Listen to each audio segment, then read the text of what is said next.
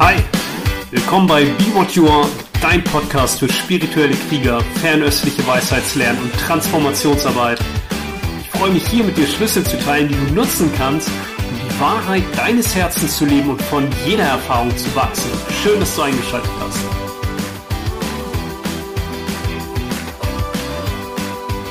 Hey, in dieser Podcast-Folge spreche ich über Weisheitsliebe, Nichtwissen und Dressurprogramme. Motiviert hat mich dazu ein Gespräch mit einem Freund, den ich ja schon sehr lange kenne und den ich sehr schätze und der ein eigentlich ganz aufgeweckter Kerl ist. Und dieses Gespräch hat aber in mir etwas zum Klingen gebracht.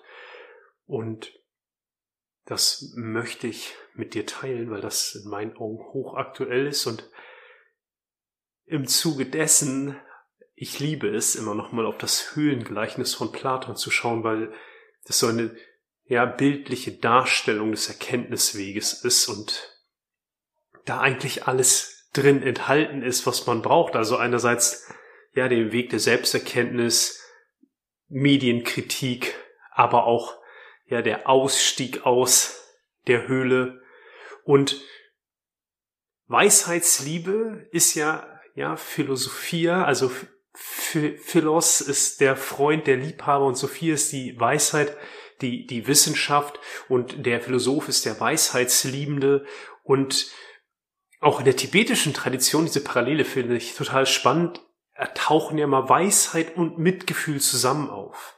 Also Weisheit ohne Mitgefühl ist ja kalt und Mitgefühl ohne Weisheit ist einfach irgendwie dumm oder die, die Pema Schüttre nennt das immer Idioten Mitgefühl. Das finde ich äh, total schön, schöner Begriff. Idioten Mitgefühl. Und das heißt also, der ganze Erkenntnisweg ist getragen von Weisheit und von Liebe. Bei Platon sagt er auch ganz klar, dass nur der Seelenanteil der Vernunft uns überhaupt befähigt, aus der Höhle auszusteigen. Ich sage auch gleich noch was zu der Höhle. Platon hat noch zwei weitere Seelenanteile, also neben der Vernunft, das Begehren und auch Mut oder Tatkraft.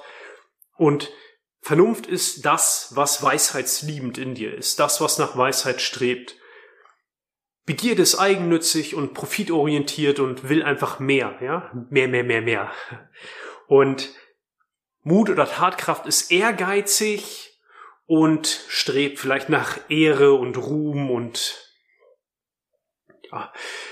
Und nur wenn Weisheit, die Liebe zur Weisheit dich leitet, dann kann diese Kraft den Mut und die Tatkraft sozusagen führen, so dass Mut und Tatkraft der Weisheit dienen und damit auch die Begierden zügeln oder dass diese Begierden sich so zurücknehmen und diese Kräfte der Liebe zur Weisheit dienen. Und in dem Höhlengleichnis schauen wir ja auf Schatten künstlicher Gegenstände und wir sind gefesselt, seit Jugend an gefesselt, sagt Platon.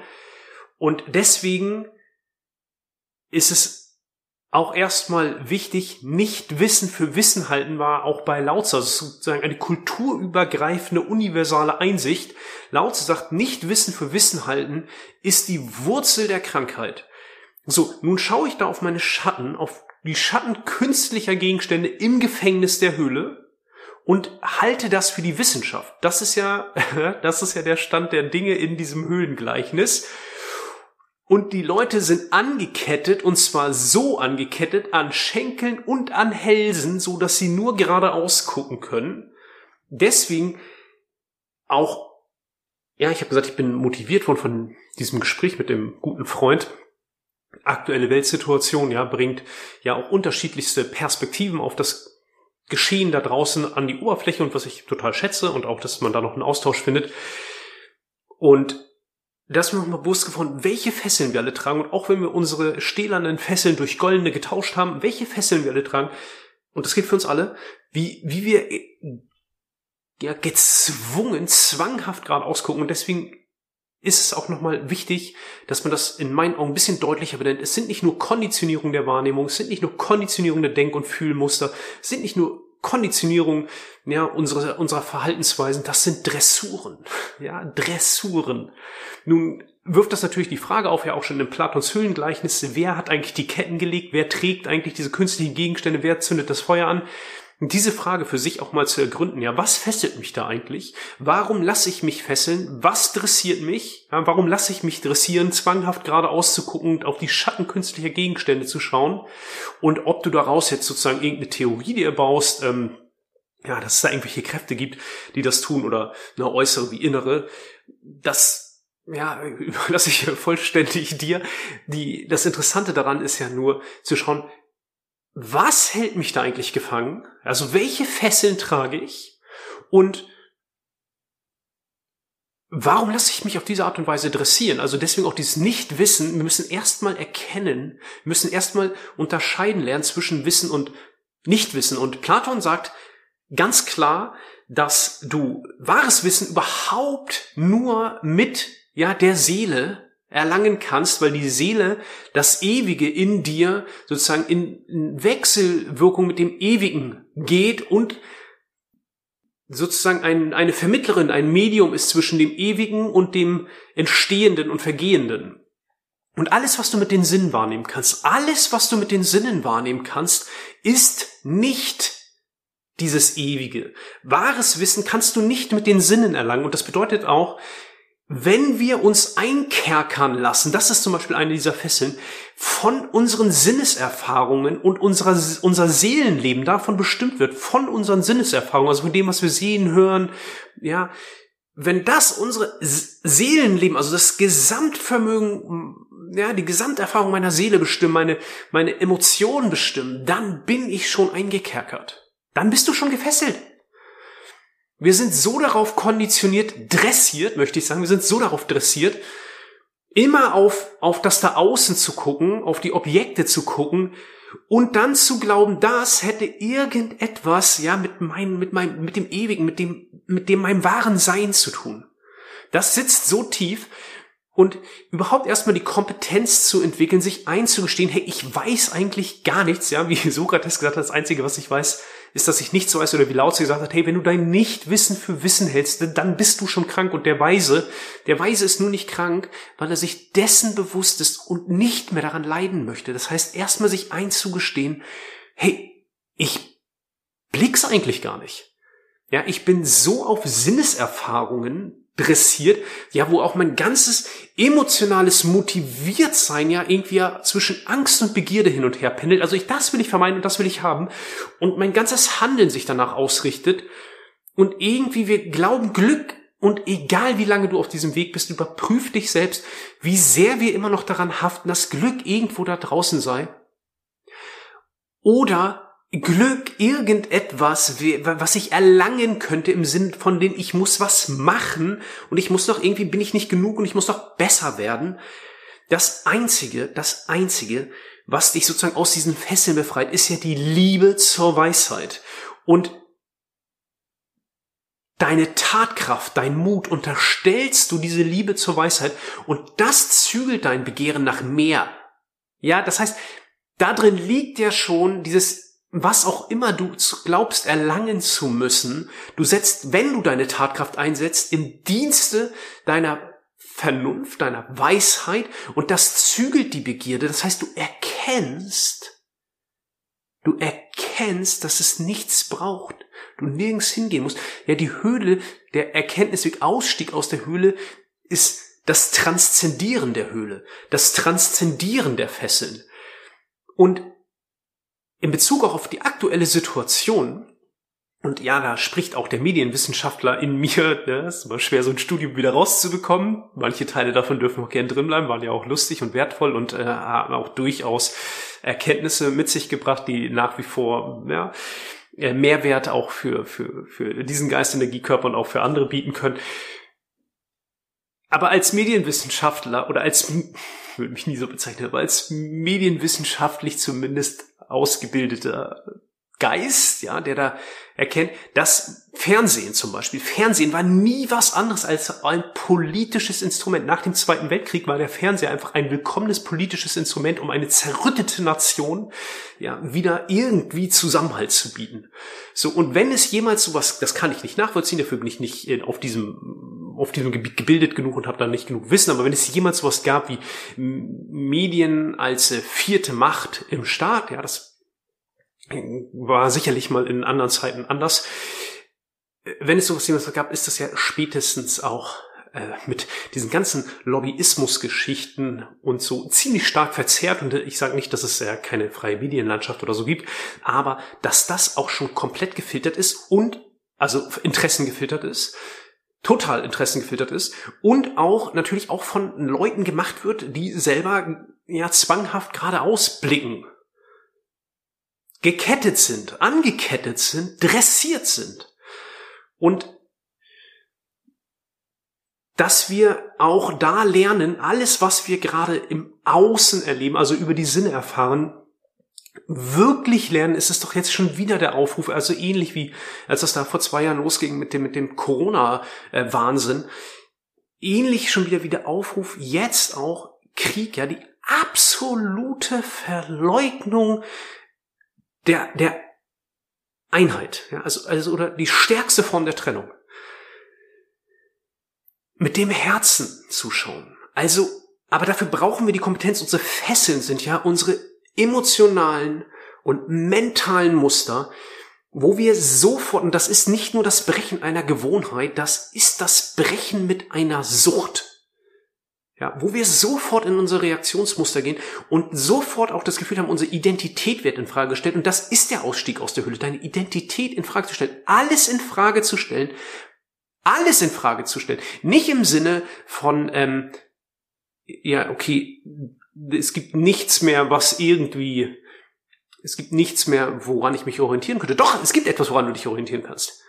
Aber das ist hier im Herzen und wirklich zu überprüfen und hinzufühlen, und immer mehr mit dem Herzen zu schauen und nicht in diese Trennungsmuster zu gehen. Die und wir, das ist doch, also es zeigt sich auch in diesem aktuellen Konflikt auf einmal und ey, natürlich alle Wertschätzung dafür, dass das ins Bewusstsein tritt. Aber auf einmal müsste uns eigentlich auch bewusst werden, wie sehr wir all diese anderen Muster, wenn das woanders passiert, einfach verleugnen. Ist uns doch einfach sonst auch scheißegal. Ja, ist doch so. Ja, darf man das mal so benennen? Ja, nein, berührt mich kurz, aber jetzt gehe ich doch wieder meinen Kaffee trinken. Jetzt ist direkt vor der Haustür. Ja, gut, gut, gut, alle Schatten kommen an die Oberfläche. Ja, aber es kann uns auch bewusst machen, hey, agiere ich da jetzt schon wieder aufgrund von Trennung? Sinneswahrnehmung funktioniert nur über Trennung. Hell und dunkel. Ja, deswegen ja der Hinweis, nur mit der Seele kannst du das wahrnehmen. Auch in der chinesischen Vorstellung, ja, die, das Yin und Yang ist ein Wahrnehmungsmodell. Die erste Bewegung des identifizierten Geistes ist Anhaftung und Ablehnung. Und es ist ja nicht so, dass der Körper dann Anhaftung und Ablehnung empfindet, sondern der Körper ist ein Ausdruck von Anhaftung und Ablehnung. Nur weil Anhaftung und Ablehnung aktiv sind, verkörpert doch etwas. Ja, und schaue ich jetzt auf dieses ganze Geschehen in der aktuellen Weltsituation und schon in den letzten zwei Jahren, wie sehr in meiner Begrifflichkeit, in meiner Wortwahl, in meinem Denken, Fühlen und Handeln bin ich immer noch in, diese, in dieser Sinneswelt der Trennung. Spreche ich von Trennung, von Gut und Böse, von richtig und falsch, von die und wir, so kann man kein wahres Wissen erlangen. Das ist, das sind die Dressurprogramme. Mit dem Herzen wahrzunehmen, mit der Seele zu sehen und alles, alles, alles, ja, dem Weg der Weisheit zu unterstellen, deine Tatkraft dem zu unterstellen, deine Begierden zu zügen. Deine Begierden sind auch deine Ängste. Ängste sind Begehren. Angst ist der Wunsch, die Begierde, etwas zu vermeiden, etwas nicht haben zu wollen. Die erste Frage, wenn man sich mit anfängt, mit seinem Schatten zu beschäftigen, ist, was versuche ich eigentlich zu vermeiden? Ja, das ist ja die allersimpelste Frage. Alles, was du versuchst zu vermeiden. Und wenn mir ist aufgefallen in diesem Gespräch mit meinem Freund, und ja, ihr merkt, es bewegt mich, das hat mich innerlich sowas wie in einen Konflikt gebracht, weil ich gemerkt habe, hey, es macht keinen Sinn, mit Menschen zu sprechen, die in einer kompletten Vollhypnose sind. Das macht keinen Sinn. Gleichzeitig in mir, hey, das ist mein Freund. Und ich möchte auch nicht diese Perspektive einnehmen, dass ja, ich habe mehr verstanden als du. Ja, er hält mich auch, das war aber am, am Ende war es total herzlich, ne? Aber er hält mich auch an gewissen Punkten für komplett voll hypnotisiert. Und können wir trotzdem, können wir trotzdem eine Verbindung zueinander finden und einen Weg vor allem finden, wo mehr unsere Herzen miteinander sprechen. Ja, können wir das. Und diesen Konflikt, der in mir entstanden ist, dass ich gemerkt habe, es war nur kurz ein Konflikt, weil es dann mich bestärkt hat in dem, was gerade eigentlich geschieht, ist, hey, da ist in mir diese, diese große Intention, diese große Absicht, diese, dieser Bodhisattva-Geist, ja, der, diese tiefe Sehnsucht nach mögen alle Wesen frei sein von Leiden und der Wurzel des Leidens. Und dann an der Oberfläche, in der Welt der Sinne und auch in der Verbindung zu Menschen, auch Menschen, die mir nahestehen, merke ich, hey, okay, komplett Matrix, ja, das ist wie so eine Plastikscheibe, eine Pla Plexiglasscheibe, ja, war die letzten zwei Jahre auch sehr aktiv, Plexiglasscheibe zwischen uns und merkst, ey, wir, wir sprechen miteinander, aber berühren wir uns wirklich, es berühren meine Worte, deine Seele, berühren deine Worte, meine Seele, berühren wir uns wirklich in, in unserem Austausch? Ja, findet das wirklich statt? Oder ist dazwischen irgendwas?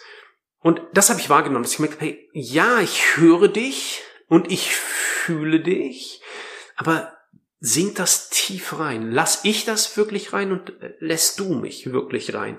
Und dieser Konflikt, den ich hatte, dass ich gemerkt habe, hey, es macht keinen Sinn und es macht wirklich keinen Sinn, dabei bleibe ich auch, ja, das beschreibt Platon ja auch. Stell dir vor, und du willst, du hast diese Erkenntnis und du willst jemanden überzeugen, der auf die Schatten guckt. Deine Augen müssen sich erst wieder in die Dunkelheit gewöhnen. Du willst mit ihm wetteifern und äh, erst werden sie dich versporten und später vielleicht sogar ja und sagen auch hey, das lohnt sich, um mich da hochzugehen, das ist totaler Blödsinn, bist geblendet und vielleicht werden sie sogar bereit, dich zu töten. Und das bedeutet ja sowohl für ihn wie auch für mich, hey, wir müssen uns sich gegenseitig überzeugen. Ja, du du hast du hast deinen Ausweg aus der Höhle, glaubst du, und ich glaube, ich habe meinen Ausweg aus der Höhle. Ja. Vielleicht ist der eine oder andere sich auch gar nicht seiner Höhle bewusst, das mag ja auch sein, sondern ja, hat sein Dressurprogramm mit geradeaus gucken. Und das war das eine. Und das andere war, hey, aber ich spüre doch in allem, was du sagst, dass du Angst hast. Ein weiteres Beispiel war am Wochenende. Innerhalb, also wir hatten Qigong-Ausbildung, und innerhalb von Sekunden ist so in einem, am Ende, war ein sehr schönes Wochenende, ist nochmal so es war auch vielleicht nur so eine Randnotiz, die mir aufgefallen ist. Wir haben so darüber gesprochen, im Sommer wieder zu trainieren.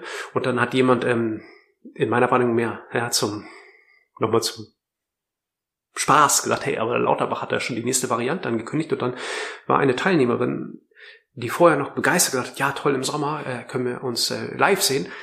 Ah, ah, okay, ähm, ah, vielleicht dann doch, also wenn es dann schlimm ist, äh, vielleicht doch äh, online und hybrid. Also, immer sofort angstaktiv. Also ich spürte auch bei meinem Freund, ja, meine Wahrnehmung, nur meine Brille. Ich spreche immer auch, ja, über mich. Das ist nur meine Brille. Hey, und Lay hat einen Teil des Gesprächs mitgehört, weil ich in der, in der, in der Wanne lag und ähm, äh, Lay irgendwie reingekommen ist und Zähne geputzt hat oder irgendwas. Und äh, meinte, hey, was ist mit dem los? Der, der klingt so ängstlich. Ja, und in dem Moment, also hinterher, als sie das gesagt hat, ich gesagt, ja, das war es eigentlich das, was mich die ganze Zeit irritiert hat. Ja, ich konnte es in dem Moment nicht greifen, aber ja, stimmt, stimmt, da ist irgendwie, Angst ist schon gut, ja, bringt es eigentlich auf den Punkt. Und genauso war das auch bei dieser Teilnehmerin. Innerhalb von Sekunden Angst, boom. Angst ist die, ist sicherlich eine der Fesseln in der Hülle. Also, es macht keinen Sinn, dagegen anzureden oder überhaupt äh, Erklärungsmuster anzubieten, weil du sprichst sozusagen wie aus einem Paralleluniversum. Gleichzeitig ist ja in mir der Wunsch, auch als Wegbegleiter, hey, du, du hast ja die, den Wunsch, du willst nicht missionieren, keine Frage, aber du hast ja schon den Wunsch zu wirken. Und das ja, bestätigt mich natürlich nochmal äh, einerseits wirklich diese Arbeit zu machen, ist auch das, was ich im Tacheles Podcast gesagt habe, mit Menschen, diese Arbeit ist nichts für Menschen, die irgendwie die letzten 30, 40 Jahre damit beschäftigt waren, ihre Ängsten aus dem Weg zu gehen. Das macht keinen Sinn. Das blockiert auch das Wirken. Aber wenn wir miteinander arbeiten, ja, weil wir uns gegenseitig inspirieren, dann kann jeder für sich, der auch in seiner Familie, in seinem Unternehmen, in seinem Umfeld wieder wirkt, Menschen inspirieren und erreichen und ich sage, es geht nicht darum, die eine Wahrheit zu vermitteln, aber es geht darum, die Herzen wieder zum Klingen zu bringen. Ja, Aufmerksamkeit ist der Klang des Herzens und Klänge, ja, wie Glocken, die bringen etwas in Schwingung und in Resonanz und unsere Herzen wieder gegenseitig in Resonanz zu bringen. Und ja, in diesem Bild macht keinen Sinn, die Glocke anzuschlagen, wenn jemand taub dafür ist oder sagt, ich will nur Heavy Metal hören, hau mir ab mit deinen, mit deinen, deinen Klängen, ja, oder Techno hören oder Überhaupt ist völlig egal, ja. Hau mir ab mit dem Klang deines Herzens. Das interessiert mich nicht. Ich äh, habe meinen Dressurblick gerade aus. Also, das bestärkt mich auch nochmal darin, das zu öffnen und diese chinesischen Begrifflichkeiten immer mehr in den Hintergrund zu stellen. Nicht in den Hintergrund im Sinne von, ähm, das, das vergesse ich, nein, aber sie als ja, diese Plexiglasscheiben, weil wenn, wenn, wenn wir von Shen und Hun und Paw und so weiter sprechen, bei, bei vielen Menschen, boom, ist da erstmal Verständnisscheibe, ja, dann Esoterikscheibe, dann irgendwie hm, fernöstlich Scheibe, ja, tausend Dinge, irgendwie schräg. Nee, aber wenn ich davon spreche, hey, das Herz zu berühren, ja, die, die, die, die, die Seele, von der Seele spreche, damit kann jeder irgendwie was anfangen. Ja, und jetzt ist mein Akku leer. Und das war aber mein Punkt. Ja, mit dem Herzen, die Herzen zu berühren. Die Herzen zu berühren. Das ist das Wesentliche. Und damit sozusagen in dem Umfeld zu wirken, in dem du wirken kannst, ohne jemanden überzeugen zu müssen, ohne ja auch diese Perspektive von ich und die anderen wir und die einzunehmen, ohne Trennung die Herzen zum Klingen zu bringen. Das ist das Ausbrechen aus der Höhle. Alles gut.